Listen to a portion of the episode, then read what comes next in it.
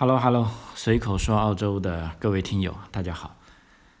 嗯，今天录音的时候是二零二零年的十一月二十四号啊。我们今天录一个专辑，就是根据咱们听友的意见啊，就如果关心澳大利亚新闻的朋友可能也知道哈，这几天就有个很大的事情，就是说关于澳大利亚军事史上最可耻的一章啊。就说啊，这些澳大利亚军人呐，涉及在阿富汗战争中这个啊虐杀平民啊，是一个阿富汗一个澳大利亚的特种兵啊，叫做第二空勤团啊。这个这经过媒体的几年的调查啊，现在基本上是属于这个啊水落石出吧啊。那么莫里森总理啊，澳大利亚总理也谴责这个澳澳大利亚特种部队所涉的这个战争罪的指指控啊。啊，他就说这一周公布的澳大利亚士兵被控在阿富汗犯下的战争罪的报告是令人不安，而且他坚持是要由澳大利亚司法系统对相关指控进行处理。啊，同时，当然现在也有人要求澳大利亚政府应该赔偿阿富汗受害者的家属。啊，呃，说起这个澳大利亚军队啊，其实还是挺骁勇啊，这些善战呢就。留待大家各自去判断了哈，因为澳大利亚自建国以来，其实是一个很好战的国家，它参加了非常多的战争啊，从最早的一战时期啊，就当时是啊帮这个啊英国打仗嘛哈，去一次世界大战的时候去土耳其啊打登陆这个啊 Gallipoli 啊，最终虽然是失败了，但是由于这个战争。打出了这个国家，啊，那目前来说，恩特代也是最重要的一个澳大利亚国家的集体纪念日，啊，它甚至比国庆节还重要，啊，那么我们再算一下，从一战、二战，一直到二战结束的这个朝鲜战争，啊，到越南战争，啊，到之后的这个啊东南亚战争啊，其实这个国内估计比较少提哈，东南亚战争就是指这个东帝汶独立的一段。啊，后来就东帝汶是从这个印度尼西亚独立出来，当然这个也不算是有很大的战争，但是属于偏维和性质吧，但是也是有这个啊冲突的啊，据这个历史记载，啊，一直到后来的这个海湾战争，啊，到这个阿富汗战争，啊，到目前的攻打 IS 的战争，哈，这个澳大利亚通通都有加入啊，一个不落。啊，而且澳大利亚军队啊，尤其是在二战的时候，在这个东南亚战场上，在这个巴布新几内亚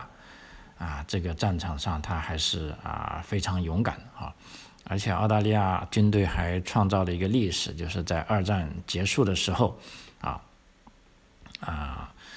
美国啊，包括中国在内都接受了日本的投降啊，但是只有一个国家没有接受日本投降啊，这就是澳大利亚。啊，那么二是被日本打败啊，大概有一千一百多人被俘虏，只有二百多人存活。此外呢，啊，当时的日军还屠杀了守卫在机场的三百名的澳大利亚军人。啊，如果你去这个坎培拉旅游啊，你可以去在那个啊战争博物馆里面就看到这一段历史啊，啊，澳大利亚战争纪念馆对这场。屠杀称为这个拉哈大屠杀哈，他说这些战俘被分四批屠杀在机场附近，有些人被刺刀刺死，有些人被刀杀死，有些人被笨这个笨这个笨棒啊殴打致死，没有幸存者。啊啊，然后在四二年啊，刚才讲了，日军又空袭了澳大利亚的这个达尔文。啊，而且这个空袭从四二年的十二月底啊，一直持续到四三年啊，基本上是经历了一百多次空袭啊，所以这个澳大利亚人对这个日本人还是很恼火的。那这个机会终于来了啊，也就从一九四二年三月开始啊，因为啊美军这个的跳岛战术啊，就首先要攻占这个巴布新几内亚啊，当时美军的陆军司令是麦克阿瑟哈。那么澳大利亚呢，就跟美军组成了美澳联军。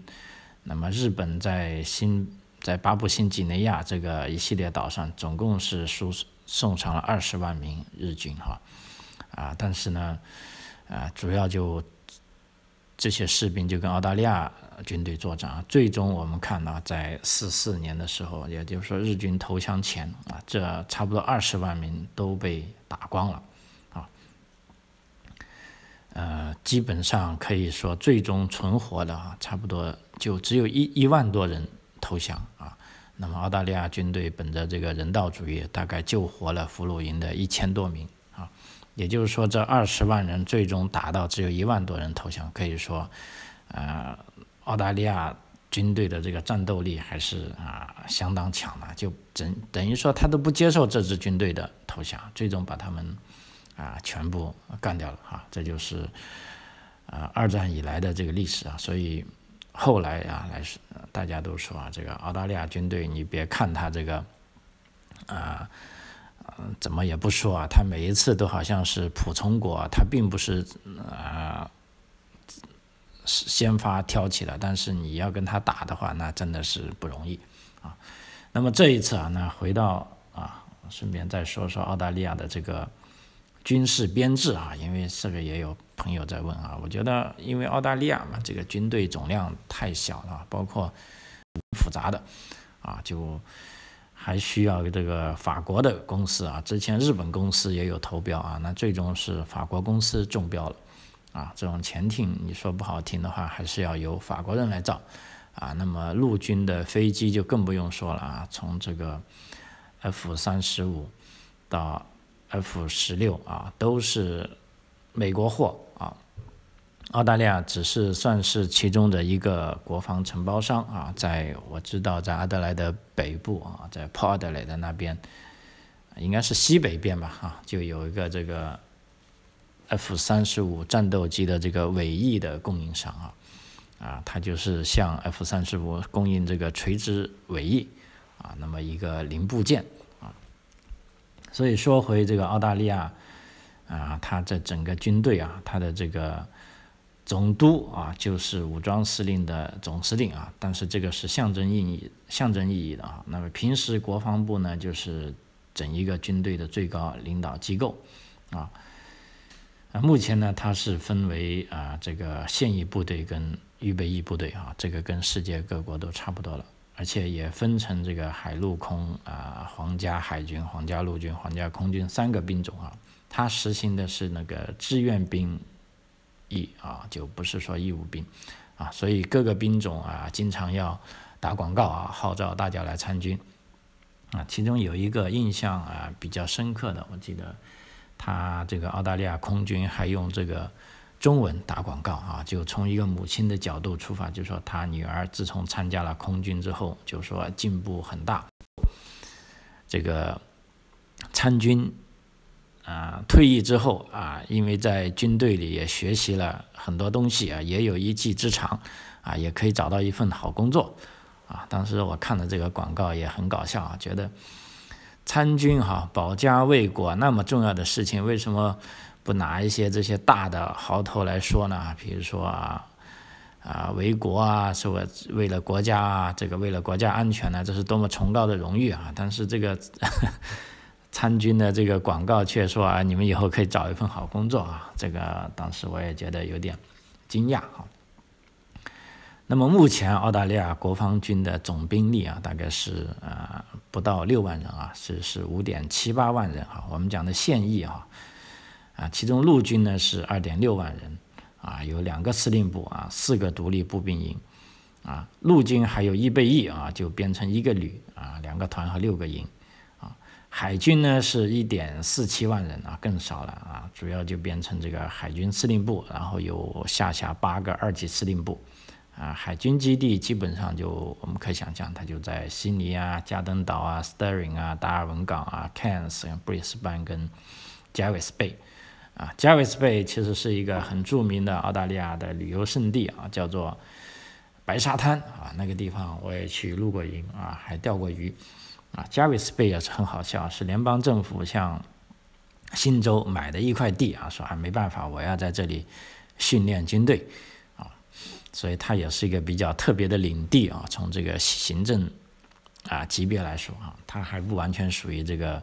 啊新州馆啊，它虽然是在新州里面的一块飞地啊。然后空军呢是啊一点七万人哈，主要就是有十五个中队啊，四个雷达站啊，这么个人非常少啊。那么基本上预备役啊，预备役大概也有四万人啊，呃四万人，其中战备预备队是三千七百人啊，陆军三千多人，海军二百多人，空军二百多人啊。还有另外一个是普通预备役，大概是三点四五万人，这基基本上就不穿军装的了哈。那么普通预备役里面呢，有陆军二点五万人啊，海军四千七百人，空军三百八十人啊，所以基本上它这个啊军队的规模是非常非常小啊啊，但的确是相当专业啊。就像我们之前讲过的，就澳大利亚因为是一个自然灾害比较多的国家，包括啊这个。上年度发生的火灾啊，那么大火了，大家都啊，尤其是咱们中国的朋友说，为什么问就不像咱们中国一样派出这个军队去救火呢？啊，那么这时候军队的，其实澳大利亚军队的回答，他很怎么说吧，也很绝啊。他说我们军队是打仗的啊，对这个救火不专业啊，就说万一我的军人去被烧死了怎么办啊？他不愿意救火啊，但是他只能是说是去年我记得在。大火最厉害的时候，啊，军队的支持呢，仅送于运送这些灭火的器具，啊，跟灭火的人员，啊，啊，他甚至连疏散都没有帮一下忙啊，所以这个军队的规模是非常小的，也看起来也比较专业的哈，啊，包括这一次疫情啊，这个澳大利亚联邦国防军，他已经啊有所。开放了，就说你们各州如果有需要的话，可以向我求援啊。那么事实上，这次南澳的这个 lockdown 啊啊限制令呢，就本地政府也觉得这个人员不够用了啊，于是就向国防军啊发出请求。结果国防军说好，我们支持你，派了多少人出来呢？说派了五十六个军人出来啊，五十六个啊，干嘛好呢？我也不知道干嘛好，就是说。帮助这个警察维持秩序，啊，所以这个军队真的是啊非常非常少啊，非常少的可怜啊。但这个军队呢，也感觉啊，在澳大利亚国内，老实说，我们基本上是没见过他的啊，就不像在国内，你可以很容易在大街上看出哪些是军人，哪些是军车啊。那么在澳大利亚大街上啊，基本上看不见啊，不是基本上是我从来没有看见啊，就所谓的有一些。迷彩装饰呢？那估计是军人。那偶尔看一两个，但是一看车牌就知道是一些军迷自己搞的啊。那军队平时藏在哪里呢？老师说，我也不知道啊。后来问一下本地朋友，说他们都是在军营里面啊，他们的车都不出来的。如果他们要出来啊，肯定是换上这个平民用的车，或者开他们自己的车啊。这个军车啊，平时也不能扰民啊，它是。纳税人供养的，你应该是去打仗的啊，不是让你来城市里窜来窜去啊。所以整体的感觉啊，啊，这个澳大利亚国防军呢，其实啊还是蛮亲民啊，蛮可爱的，也蛮有战斗力的啊啊。但是呢，今天啊这一份报告呢，实在是令啊所有人都啊这个非常震惊啊，包括本地的媒体也说，他说这是澳大利亚军事史上最可耻的一章。啊，那么一共有三十啊，这个啊不是这些澳大利亚特种部队的士兵啊，被指控是杀害了三十九名阿富汗平民和囚犯，而且这些老兵游子呢，还强迫新兵参与叫做一种嗯 blooding 啊，就出血的这个游戏啊，并且是射击手无寸铁的被拘留者啊啊，这个是啊，老实说非常。轰动啊！那么目前调查这个负责这个调查的法官呢，是新南威尔士州最高法院的法官，叫 Paul 啊 Brilliton 啊，所以这个报告呢就做就叫 Br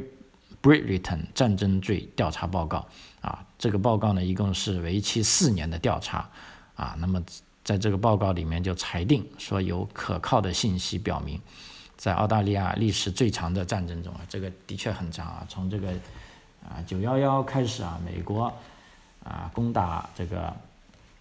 塔利班开始啊，应该就是二零零一年吧，一共打到，其实现在还没有完全结束啊，大概是前后历经了有十多年哈，就说在澳大利亚历史最长的战争中，有多达二十五名的现役和前士兵啊涉嫌在澳大利亚。啊，sorry，sorry，涉嫌在阿富汗犯下了战争罪，以及掩盖这些罪行啊。那么这个法官的报告呢，就建议对其中十九人要进行刑事调查啊。那这份报告所披露的内容是对澳大利亚国防军职业标准和期望。零九年啊啊，这个巡逻司令官命令初级士兵射击不带武器的囚犯啊。呃，以一种被称为“出血”的操作来实现他们首次杀人啊！而且士兵使用的是抛弃物，也就是说将武器或无线电设备捆绑在尸体上来掩饰他们的杀人罪行啊！那么基于这个调查报告呢，目前啊，这个澳大利亚国防军的总司令叫 Angus Campbell 就宣布解散这个澳大利亚特种部队。的其中啊，第二中队啊，就澳大利亚特种部队的第二中队是被已经被解散了，并且剥夺曾在阿富汗服役的三千多名士兵的勋章啊，就是说这段时间啊，所有人得到的勋章都要被拿回来啊，而且这个国防军司令还表示，在未来所有的特种部队士兵在部署执行任务时都要必须佩戴人体摄像机。啊，来防止这个士兵的虐杀，啊，啊，这个其实我觉得是挺好，但是真的打起仗来说呢，哎呀，还要求这样呢，这也是对我个人来说，也就是很难想象。但是你本身啊，去打仗的人就应该光明磊落，就比如说你不能对平民进行战争，你不能对没有武器的人进行战争啊。这个包括在二战的时候，刚才讲了，在这个巴布新几内亚啊，当时的澳大利亚。士兵是对日本人，老实说是恨之透骨啊！但即便这样，有最终有一万多人投降之后呢，澳大利亚这个士兵还是本着这个人道主义的观念啊，基本上是救助了啊一千多个人啊，就把他们全部救活了。因为在巴布新几内亚这些热带的岛上，这些日本士兵都得了非常重的这种疾病啊，包括痢疾呀，包括这种。啊，传染病啊，啊，各方面的东西啊，那么澳大利亚军队还是救助了他啊，所以啊，目前来说，这个国防军总司令呢，他对于澳大利亚士兵的错误行为，就是说毫无保留的向阿富汗人民道歉啊，并表示政府将支付赔偿啊，那只是这个国防军总司令说要赔偿，但是澳大利亚联邦总理啊。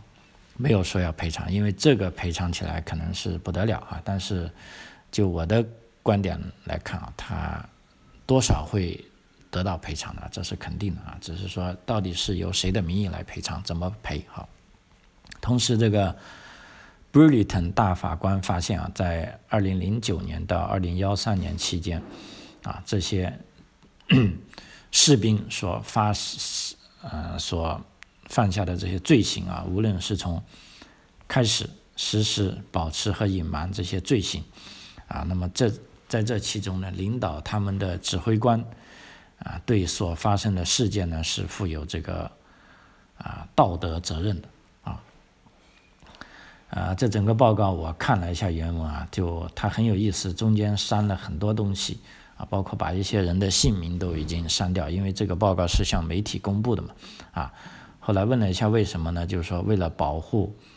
啊以后的起诉啊，公开发布的报道中删除了被认为是犯罪人员的姓名以及事件的一些啊关键细节啊。由于这个起诉要通过法院进行呢，所以这个事件的细节呢可能会多年嗯不被人所知啊。但是这个莫里森总理呢，刚才讲了，他是宣布任命一名新的特别调查员，准备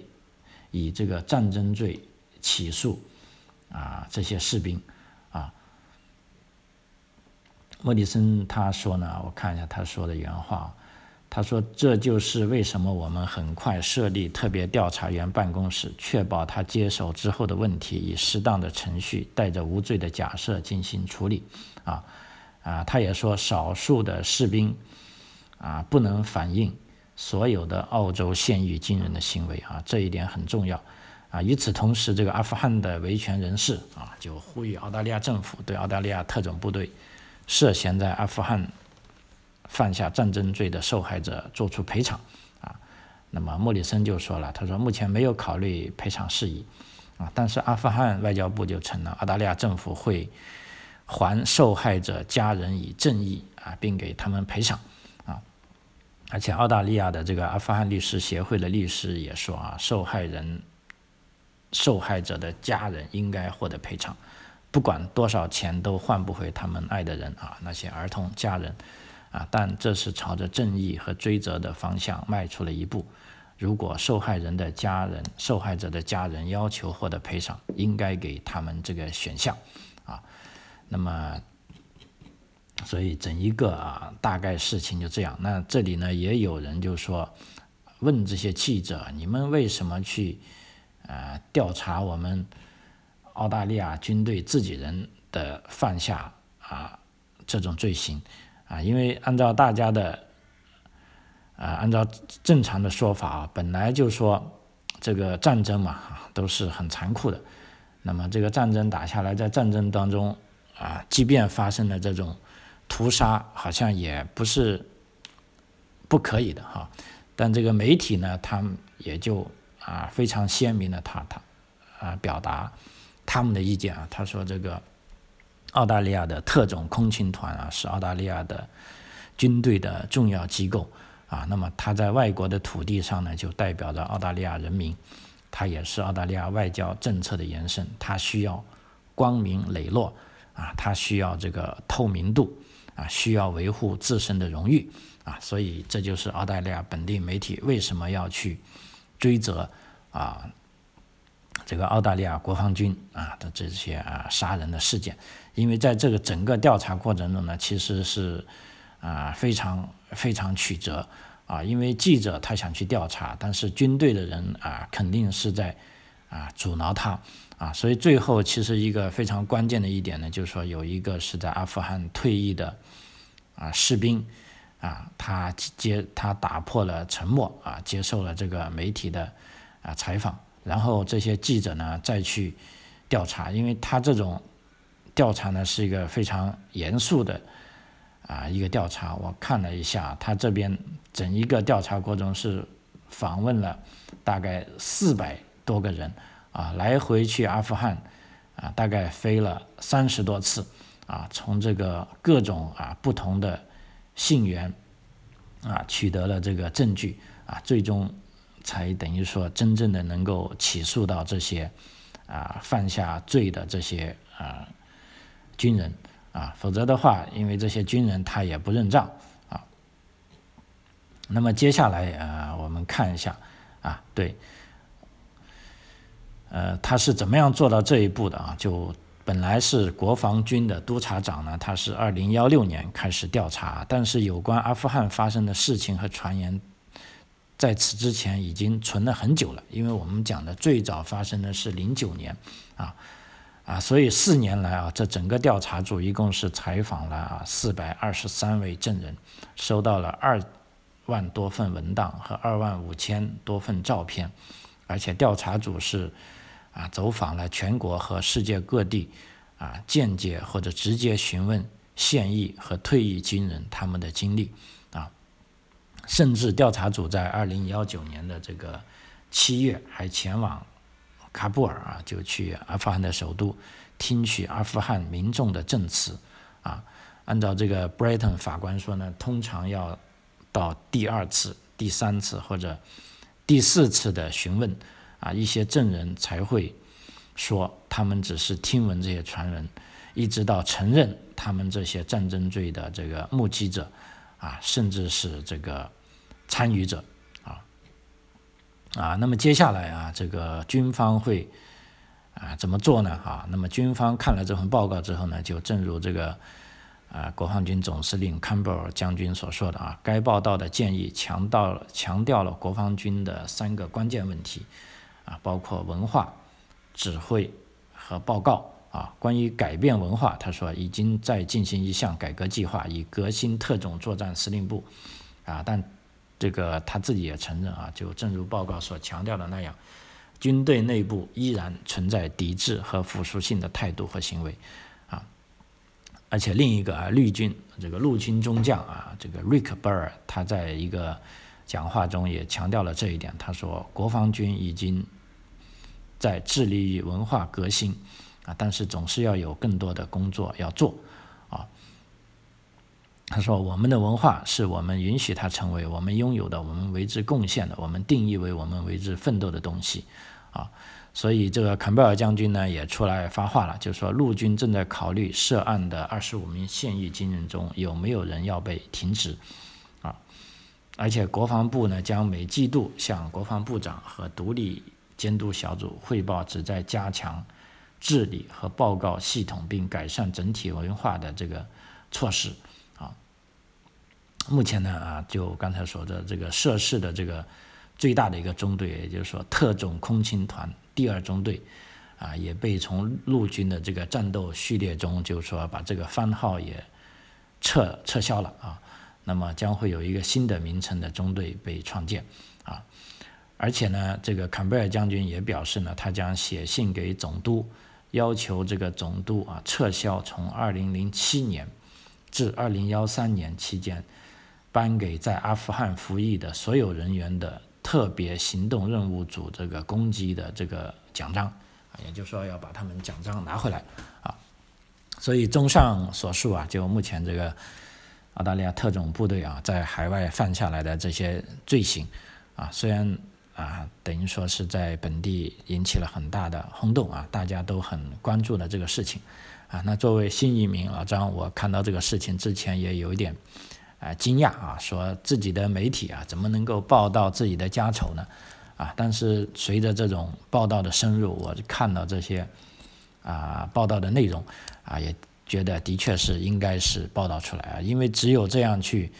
啊随时的监督啊，甚至揭出自己的家丑啊，才让所有的啊行动在阳光之下啊，包括出去打仗。啊，就说你要有君子精神啊，比如说你打就应该只打战斗人员，不应该打平民，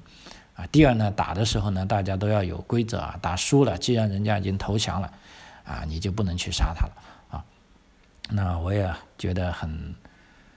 呃，怎么说吧，也觉得挺好啊。这样错误呢总是要被纠正啊，这才是我们为什么要移移居到澳大利亚的原因啊。从这一点出发，我觉得啊，这个国家还是。蛮可爱的啊，这个有错误的啊必须要揪出来啊，这个媒体必须要狠狠地揪住这些犯了罪的人啊，把他们所犯的暴行啊大白于天下。那么也警醒以后的人啊，大家不要乱来啊啊。好，这个随口说澳洲啊，这一期节目就到此为止啊，非常感谢您的收听啊，我们下期再见，谢谢。